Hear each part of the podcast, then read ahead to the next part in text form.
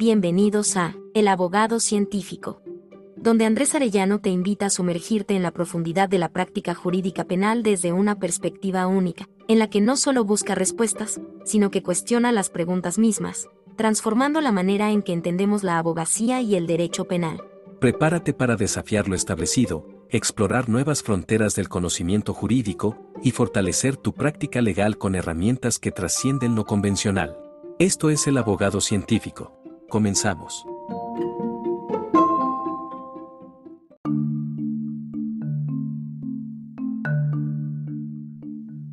Estemos de acuerdo en un par de cosas. El razonamiento lógico es una parte del quehacer técnico del abogado que ayuda a aclarar ideas y dar exactitud a lo que se desea expresar argumentativamente. También que la actitud racional es insistir en que el análisis conceptual es tanto más valioso cuanto más complejo es el objeto de estudio. Aunque muchos lamentablemente desatienden tan importantes encomiendas y así defienden a las personas. Ahora sí, iniciamos este episodio. En otro tema, hasta este momento hemos hablado muy sintetizadamente de la deducción. No obstante, antes de continuar con el tema, haremos una observación, un resumen general y continuaremos con la deducción caracterizándola. Luego se dará un ejemplo para comprender ese mecanismo que está ahí en la deducción. Así pues, resulta pertinente indicar como punto de partida que, siguiendo a Bunge, desde un punto de vista puramente formal, demostrar, probar y deducir son lo mismo. De ahí que en algunos casos en que un abogado o un juez, magistrado, fiscal o diversa autoridad pidan demostrar cierta afirmación que involucra elementos de tipo normativos, en el sentido de estar en una ley, ser un artículo, determinado código, etc., conceptuales como determinado marco teórico que explica determinado área normativa, etcétera, o ambas, lo que están pidiendo es que se haga una explicitación de las consecuencias lógicas de lo que se afirma, dado que se está manejando en el campo de lo conceptual. En efecto, el abogado se ve en la necesidad de realizar cierto tipo de razonamiento. No obstante, el razonamiento no es solamente uno, sino todo una cadena de razonamientos, los cuales no son arbitrarios porque están guiados por un término medio o regla de inferencia que permita o prohíba llegar a una o más conclusiones válidas en su forma. Por lo que cada inferencia válida será una demostración o prueba y constituirá un argumento sólido que muestre la validez de aquella afirmación de la que se pidió una demostración. Ahora sí, sigue el resumen. Hemos hablado muy sintetizadamente de la deducción, te vuelvo a repetir, o que es lo mismo, de una forma de derivación de premisas a una conclusión. Entre otras cosas, te comenté que la deducción o derivación es un paso a paso entre premisas, y ahí, en medio de ese paso a paso, como especie de camino sobre el que se pisa y que, valga el énfasis, permite realizar esa derivación, se encuentra ya un término medio, como el empleado en el silogismo tradicional, o bien una regla de inferencia. Esto nos ayuda ya a ilustrar que el silogismo tradicional es solamente un tipo de deducción, siendo que existen otras nueve formas de argumentos que pueden ser tomados como válidos y elementales para ser aceptados como reglas de inferencia. Entre esos se expuso concretamente el modus ponens, que es el más básico de todos y que realiza una separación en sus premisas o componentes. El modus tollens, que es empleado para negar toda una tesis, dado que se niega el consecuente, y de este se deriva la reducción al absurdo, empleado para realizar pruebas indirectas y mostrar que la negación de la conclusión hace caer el razonamiento en un absurdo, Y pues estaba el silogismo hipotético, empleado para explicar la conexión entre causas y efectos, o bien, y aquí hay algo interesante, para poder desdoblar, según sea el caso, el modus ponens. ahí hacer pues un proceso de razonamiento de antecedentes consecuentes y conectar unas premisas con otras, ¿no? El silogismo disyuntivo empleado cuando en cierto texto legal o resolución se emplea la disyunción no, ¿no? Para poder distinguir si es inclusiva, exclusiva y cómo poder hacer esa derivación entre antecedentes inconsecuentes. También estaba el dilema constructivo y el dilema destructivo que se emplea, entre otras cosas, eh, para plantear dos opciones, ya sea con consecuencias negativas o positivas, y que dijimos que era útil en las audiencias para poner en aprietos al juez y las partes. Está la simplificación, empleado para reducir las premisas de un argumento, la conjunción, empleado para unir dos premisas mediante una y. Está la adición, empleado para complementar una premisa con otra a manera de disyunción usando la o, pero siguiendo el principio de pertinencia semántico, el cual, si recuerdas, se explicó en los podcasts de semántica. Ahora bien, este es el resumen. Entrando ya al tema de continuación de la deducción, se hace indispensable para un abogado el razonar acerca de que establecer una argumentación requiere seleccionar la base lógica del mismo, reconociendo los límites y alcances de aquella. Así pues, se puede optar por un silogismo tradicional, lógica de predicados o lógica matemática, tal como la teoría de conjuntos. Todas ellas otorgan pautas para realizar una deducción. No obstante, resulta obligatorio para el abogado establecer argumentos útiles para el esclarecimiento del hecho y no solo impecables en su estructura. La caracterización general que la tradición lógica indica respecto a los argumentos deductivos es que son válidos cuando su conclusión se sigue o deriva necesariamente de sus premisas. Es decir, un argumento es válido cuando existe una estructura inferencial regida por un término medio o una regla de inferencia. Esto se indica en el sentido de que la validez es una propiedad de los argumentos, algo que los caracteriza. Por lo que la validez lógica es independiente de la verdad. Puede que no se haya atribuido ningún valor de verdad a las proposiciones incluidas en un argumento válido. En efecto, un argumento válido conlleva a que sea sólido, es decir, que tenga la propiedad de haber sido deducido válidamente, lo que constituye una demostración o prueba. En contraste, la validez deviene si su conclusión no se sigue o deriva necesariamente de sus premisas.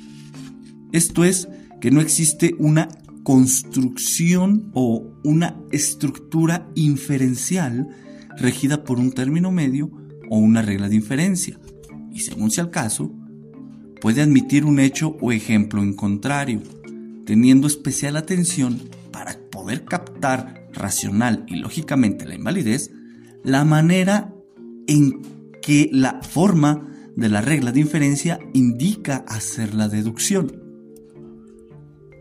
Todo lo expuesto implica que al decir que la conclusión se siga necesariamente o no de las premisas y que el argumento sea válido o inválido, es una cuestión que corresponde a la forma del argumento más que a su contenido. Es decir, corresponde más a una cuestión que es completamente independiente de los hechos o constructos a que se refieren las premisas, o sea, el contenido. Por lo que la cuestión está reducida a las reglas de inferencia que se involucran en el argumento. Por último, y a manera de recordatorio, en ese proceso de derivación de conclusión a partir de premisas, lo que se hace es explicitar información que ya está contenida en las premisas. Todo lo expuesto puede ilustrarse con un ejemplo, sencillo, para captar la esencia de la deducción. Va. Cuando el abogado va a una audiencia, se viste de traje. Abogado anda vestido de traje. Por lo tanto, el abogado va a una audiencia. ¿Qué clase de argumento es? ¿Válido o inválido? Resulta que en su forma es un argumento inválido porque la conclusión no se sigue necesariamente de las premisas al desatender la regla de inferencia del modus ponens. Luego, en su contenido, admite un hecho o ejemplo contrario, tal como que el abogado anda vestido de traje porque va a una boda, un bautizo o graduación y no necesariamente va a una audiencia. La anterior respuesta es esclarecedora, pero no es lo suficientemente clara. En consecuencia, profundicemos un poco más en dicho argumento para captar esa esencia de la deducción que es lo que se busca en, estos, en este episodio. Esto se logra explicitando la relación de inferencia existente entre las premisas, pues hay que mencionar la lógica subyacente a dicho razonamiento. Así pues, el anterior razonamiento se dijo que fue construido empleando el modus ponens, el cual tiene forma de condicional y en el proceso deductivo indica que hay que realizar una separación en sus premisas, afirmando primero el antecedente para luego llegar al consecuente, obteniendo así la conclusión necesaria. Y este tipo de estructura es empleado en la lógica eh, proposicional, o mejor dicho, lógica de predicados, corrigiendo por ahí. En este caso, la primer premisa es el condicional cuando el abogado va a una audiencia. Se viste de traje. El cual, para evitar alguna confusión con el término cuando, así como con la, coma que, que está ahí implícita, puede reformularse esta premisa explícitamente de la siguiente manera. Si el abogado va a una audiencia, entonces se viste de traje. Luego, en el ejemplo, al hacer la derivación, se expresa en la segunda premisa un cambio entre el antecedente, el antecedente y consecuente, porque constituye como antecedente que el abogado anda vestido de traje. Finalmente, la conclusión que originariamente está expresada por el consecuente, en este caso cambió a el abogado fue a una audiencia. De ahí que la invalidez está precisamente en la segunda premisa, pues se afirmó como antecedente que el abogado anda vestido de traje, lo cual formalmente constituye el consecuente del condicional indicado en la primera premisa. Inmediatamente, en la conclusión se afirma como consecuente el antecedente del condicional de la primera premisa, a saber, el abogado va a una audiencia. En efecto, se constituye una invalidez del argumento, junto a una condición que permite establecer la existencia de la falacia formal de, que suele darse en los razonamientos deductivos, llamada falacia de afirmación del consecuente.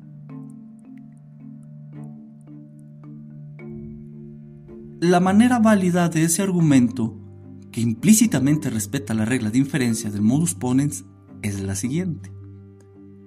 Si el abogado va a una audiencia, entonces se viste de traje. El abogado va a una audiencia. Por lo tanto, el abogado se vistió de traje o se viste de traje. Nótese cómo se respeta el orden deductivo del modus ponens porque en la premisa 2 se afirma debidamente el antecedente, el abogado va a una audiencia. Luego, puede decirse en la conclusión, por lo expresamente dicho en la primera premisa, que necesariamente el abogado se vistió de traje. Para captar esa idea o concepto de necesariedad que tanto se ha dicho, hay que tener muy claro y comprendido que en ese proceso de derivación de la conclusión a partir de premisas, lo que se hace es explicitar. Esta es la clave. Explicitar información que ya está contenida en las premisas, sin que, evidentemente, pueda decirse nada nuevo o fuera de ese, de ese contenido. Esto es, un abogado lógicamente puede comprender la necesariedad como un pasar obligatoriamente a u obtener obligatoriamente una conclusión válida, empleando la forma que otorga las reglas de inferencia o término medio para manejar el contenido de las premisas. Por lo que justamente es la forma del razonamiento lo que da sustento a la necesariedad de la conclusión. En consecuencia, si un abogado se enfrenta a un complejo objeto de estudio, parte de la actitud racional que tiene que asumir consiste en realizar un análisis lógico en cuanto a la forma de la argumentación que presenta, o sea, describe, explica, muestra al objeto de estudio. También un análisis fáctico o conceptual del contenido de ese objeto de estudio. Y en su caso, una vez hecho lo anterior, restarle solidez o fortalecerlo en caso de que ese argumento esté endeble. Por ejemplo, cuando en alguna audiencia se es asesor jurídico y hay que apoyar la argumentación del fiscal. Otro ejemplo, cuando se está en una audiencia de impugnación de determinación ministerial, ya sea como abogado defensor que ataca la determinación ministerial o bien que apoya la determinación ministerial, cuando esta es, por ejemplo, de abstención de investigación. O bien, cuando se realiza un amparo en materia penal, ya sea en representación del tercero interesado o quejoso, pues en el primer caso hay que fortalecer el acto de autoridad, lo que implica su argumentación, y en el segundo caso hay que atacarlo y evidentemente su argumentación. En suma, cuando se ataca o defiende un argumento, un buen punto de partida para desarrollar la propia argumentación lo es el análisis de la validez lógica del argumento de la contraparte, lo cual requerirá de un trabajo de reconstrucción racional que logre, que, logre eh, explicitar la relación de inferencia, o sea, la validez o invalidez, existente entre los argumentos. Luego, hay que centrarse en el contenido. Con esto se logra fuerza argumentativa, además de rigor y claridad. Si quieres escuchar un ejemplo de, porque es un ejemplo amplio que requiere un, cierto orden de reconstrucción racional o reconstrucción conceptual, puedes buscar aquí en el podcast el episodio de presunción de la prueba presuncional. Son dos episodios. El, primero es donde se trata la reconstrucción racional que se hace en un amparo de la Suprema Corte de Justicia de la Nación para explicar cómo se construyó utilizando eh, reglas de inferencia una presunción y, y, la forma que tiene y cómo se extraen consecuencias y cómo se llega a una negación de una presunción abstracta. Muy interesante, búscalo. Ahora sí, bajo este orden de ideas que te he expuesto, si un abogado ataca determinado argumento basándose directamente en el contenido, al justificarse, creyendo que debe preferirse el fondo que la forma, ya sea centrándose en la naturaleza del caso, referentes o cosas concretas u objetos o hechos de los que hablan los términos, conceptos o proposiciones, si se centra en en atacar el contenido, entonces desatenderá la forma del argumento, lo cual conlleva a que, aun y cuando el argumento quizás sea inválido, dará por presupuesta su validez. O bien, que sin analizar el, el argumento lo está tratando como si fuera una inferencia plausible del tipo que se construyen en los argumentos abductivos. Más aún, esa forma de actuación puede ocasionar que en el transcurso de la argumentación el abogado se dé cuenta de la invalidez del argumento de su contraparte, porque algo allí en su pensamiento le dirá que que su contraparte no está siendo congruente o que no es lógico lo que dice.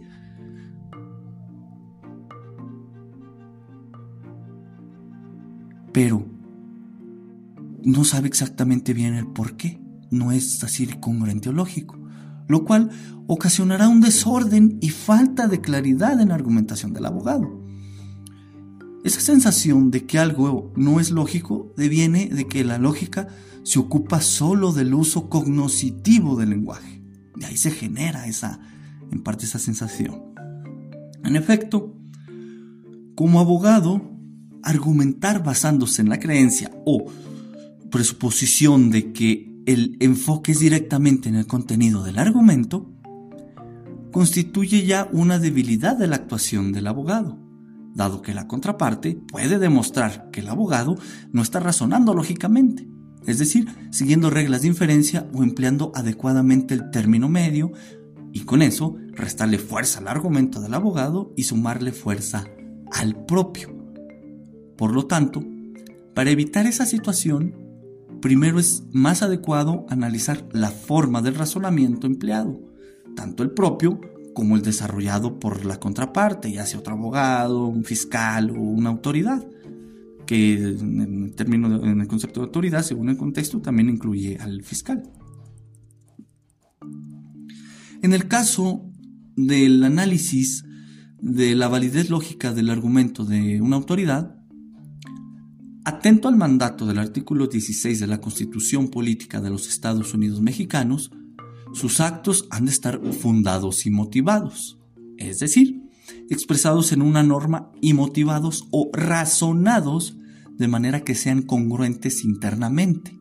O sea, no se contradigan y que sigan las reglas de la lógica, las cuales se traducen en las reglas de inferencia o el adecuado empleo del término medio que ya se ha explicado en el episodio anterior.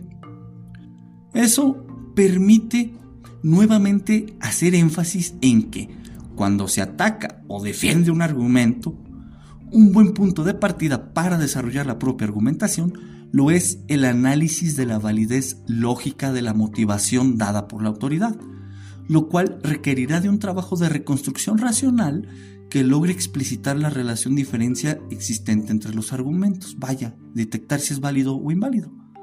Luego, hay que centrar la discusión en el contenido y, como ya se dijo, con esto se logra obtener fuerza argumentativa, además de rigor y claridad. En suma, el razonamiento deductivo puede dotar de potencia y fuerza racional a un abogado una vez que ha elegido la base lógica del mismo. Aunque también le pedirá mayor exigencia de rigor y claridad en su actitud y actividad técnica argumentativa, para que no se construyan argumentos impecables o válidos, pero inútiles a la solución del caso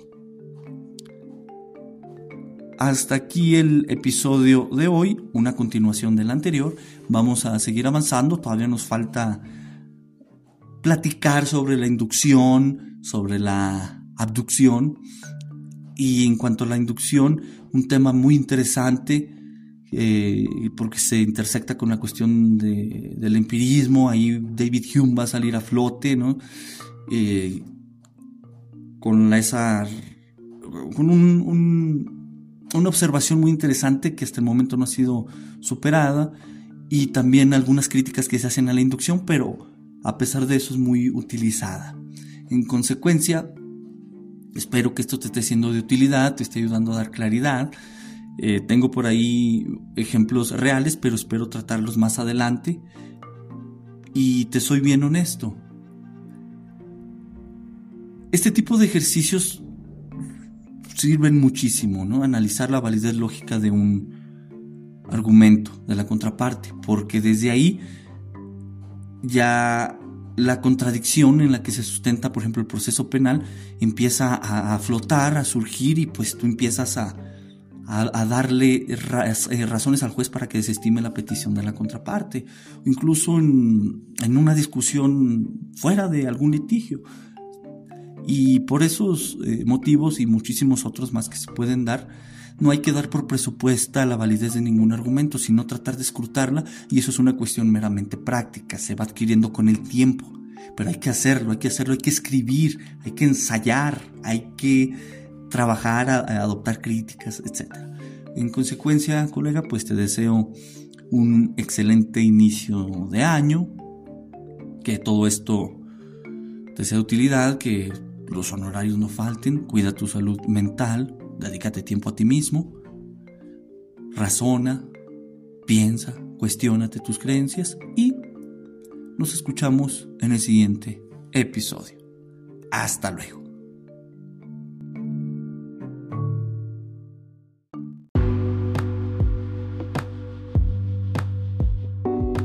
Y así, queridos oyentes, concluimos otro interesante episodio de El abogado científico. Ha sido un viaje increíble hoy, explorando las profundidades del derecho y su intersección con la lógica y el análisis crítico. Esperamos que se lleven consigo nuevas perspectivas y herramientas para aplicar en su práctica legal y debates diarios. No olviden suscribirse y compartir este episodio. Hasta la próxima. Mantengan esa curiosidad científica en todo lo que hagan. Adiós, y gracias por escucharnos en El Abogado Científico.